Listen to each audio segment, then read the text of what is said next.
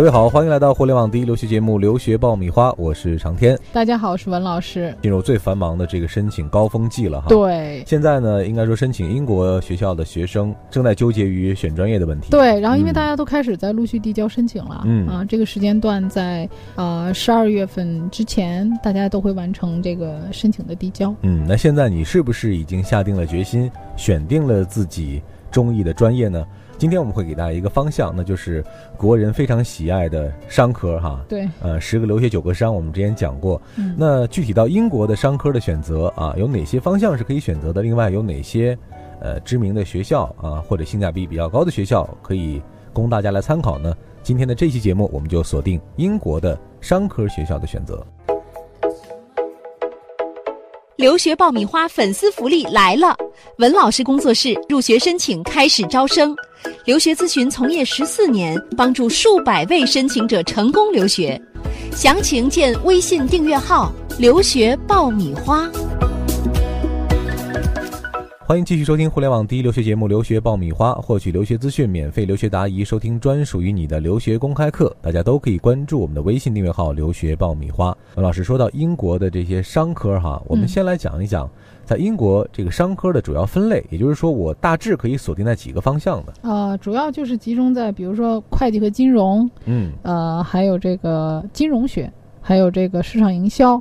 啊，然后还有管理类啊，以及就是跟管理啊这些相交叉的一些交叉学科，也就是四到五类可能哈，不是那么复杂哈，嗯，不是那么复杂，但是这里面的小的细分的就很多，嗯，比如说很多学生会问我啊，说这个老师怎么英国都是会计与金融啊，然后金融与经济啊啊呃全球经济与金融啊，到底有什么区别？对，就是很多名字都很像，嗯，那到底有什么区别呢？那么先说这个会计与金融啊，其实，在英国呢，它基本上它的会计呢都叫做。会计金融，它很少像澳洲那种就是 professional accounting 这样的专业，啊，那么它这个种呃会计与金融呢，实际上它更侧重于这个会计方面的课程，它要求你的专业背景有很强的商科背景，比如说你是学会计的或者学经济的、学金融的，这个都可以。那么会计呢，在英国还算是比较高薪的职业，啊，对，热门的啊，中国人也是在这方面比较强嘛，啊，对，嗯。那么英国说到会计金融，就不得不说 ACCA 这件事儿。那么 ACCA 呢是特许公认注册会计师协会，啊，那么大家就是说，如果你想真正的在当地找工作，那么你一定要考到 ACCA 这个执照，啊，那么这个协会呢是一九零四年成立的，现在也是啊目前世界上最大的、最有影响力的一个专业会计师组织。那么基本上大家在英国就是 ACCA，在美国呢就是 CPA。对，啊，嗯。那么从英国的某些商学院毕业之后呢，你在考 ACCA 的时候是可以免除一些科目的，通常最多可以免除八门到九门，这是最多的。嗯，那这个很占便宜了。对，所以就大家在选择学校的时候可以考虑这个因素。有哪几个学校呢？嗯，比如说像兰卡斯特啊、卡斯商学院啊、伦敦大学国王学院这些商科都是认可度非常高的。嗯，那么还有一些这个金融学，这也是大家出去比较热门的。那么金融学呢，这里面划分的就非常多，比如说货币与金融，啊，银行与金融。国际金融、金融与经济、金融与投资，看名字你会晕晕掉的。对对，然后你就觉得呃，英国人起的这个名字都感觉特别值啊，就是我学一个东西能包括好多，都是近亲哈，感觉长得非常像。对对对，那么实际上这一类的专业的难度呢，它的申请不亚于会计啊。那么它就是说在专业的背景上要求也是蛮高的啊。那么这些专业适合于。本科专业是金融的或者经济学的学生去申请，嗯，当然，尤其是要有良好的数学背景啊。很多学校呢，对于这个申请金融方面的学生要求有呃相关的专业课的学习，嗯，呃，那么金融学的就业方向呢就比较广，比如说像这个投资银行啊、证券公司啊、基金呐，啊，基金公司啊，或者是银行啊，啊，还有保险公司，嗯，啊，这个都可以去就业啊。那么金融呢，在英国乃至这个全球还有中国啊，这些都是一个比较高薪的热门的专业，而且适用面比较广。那很多同学呢就不太熟悉国内的这个呃金融的呃呃专业的这种差异和国外的这种不同这个专业性的内容的这种差异以及录取要求的这种差异，所以在选择学校的时候就会有点盲目啊。嗯所以建议大家在申请的时候呢，可以看一下它的这个专业内容、专业课。啊，其实很多的这个现在的国内的大公司也是需要了解一些国外的这个呃金融系统啊，还有这个呃商务的这方面的规则。嗯嗯，呃，那么这个专业呢，其实呃，所有的大学几乎都有都开设，啊都开设。嗯、比如说曼大、大嗯斯、爱丁堡。啊、还有这个兰卡斯特，这些都是非常知名的啊。谢菲尔德很多学校都有。那么，尤其是一些你可能不太知道的啊，像 Reading 雷丁大学啊，还有这个 Surrey 啊，阿拉夫堡啊，这些学校其实这一方面的专业都挺不错的，属于它的王牌专业。嗯嗯，呃，那么还说到一个市场营销，啊，市场营销呢，大家听着名字好像觉得有一点水，是不是？因为现在国内学这个市场营销的已经是满大街都是了啊现在感觉好像基本上，呃，出去读个什么大专啊，嗯或者说一般的普通本科，成绩要求不是很高的，基本上开设的专业都是什么工商管理或者市场营销哈。但国外其实不是这样的。呃，嗯其实就是说市场营销针对于刚才我们提到的金融啊、会计啊，它的专业性背景要求没有那么严格，没有那么严，嗯，所以它就适合于那些你想转专业的学生啊，或者说专业背景不是很强的学生，你想从事商科的啊，市场营销你就可以考虑一下。比较百搭感觉哈。对对，嗯。那么不少专业这个学校开设 marketing 专业，其实是可以接受不同专业背景的学生的，因为其实嗯。我想，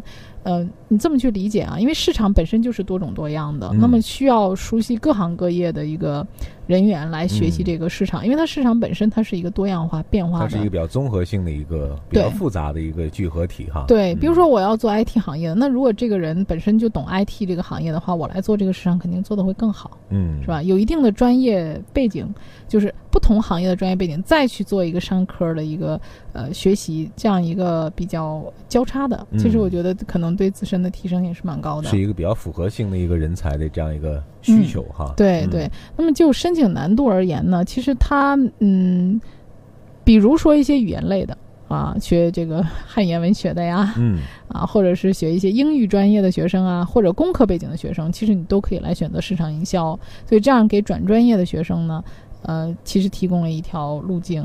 而且这个 marketing 其实就业方面比较广，比如说做销售啊、公关啊、品牌营销管理啊，或者嗯广告行业，这个都是可以的。呃，那么这个行业里面 marketing 比较出名的学校，比如说利兹大学啊，利兹这是它的王牌专业，做嗯市场。还有格拉斯哥、南安普顿，呃以及兰卡斯特啊，这方面的专业都是非常强的，属于它的王牌专业。嗯，这里是互联网第一留学咨询分享节目《留学爆米花》，欢迎继续收听哦。最后提到一点就是管理，这个好像听起来比 marketing 是不是还要更水？嗯 对，但实际上呢，这个呃管理类里面呢，它分得很细，大家不要一听管理就觉得啊很水，实际上它这是一个统称。嗯它这里面还分呃详细分到人力资源、啊、管理学以及商务管理。嗯那么管理呢，它这个程度上呢，就是接受的这个面儿要更广一些。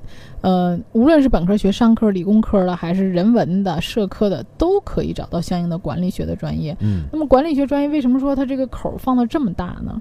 实际上，它开设的一些课程里面，主要是一些模拟的项目和商业案例的一些分析。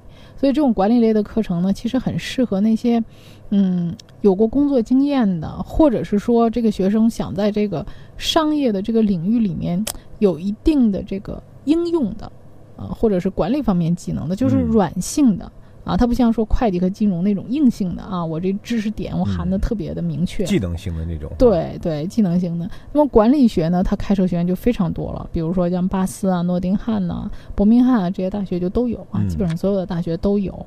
所以大家在选择的时候呢，可以看你如果说想提供一些软性的啊，然后包括一些商场的实际的案例啊，我就是分析一下我这个案例到底是怎么去做啊。那么其实它的管理类的课程，它的实操性要更强一些、啊，它需要偏学生重于一种能力型的。对，啊就是嗯，情商要比较高一点。嗯嗯啊，那么还有一些就是交叉学科啊，交叉学科这一类呢，呃，实际上就是我我们认为商商业是无处不在的，嗯尤其是现在啊，互联网啊，呃，你会发现很多不同的呃，我们都没有想过的商业的这种形式越来越多的出现了，无论是互联网的还是呃呃媒体的各方面的都有，包括我们现在也是这种新兴的嘛。嗯嗯。啊那么这种交叉的这种行业和科学呢，我觉得没准儿就是下一个蓝海或者嗯。是绿洲，前啊景会非常好。对，前景非常好。嗯。比如说给大家举个例子，管理和艺术相结合的艺术管理。嗯啊，还有创意文化产业。那我今年就有学生申请谢菲尔德的创意文化产业管理。你看现在中国嗯有很多创意文化产业园啊，对，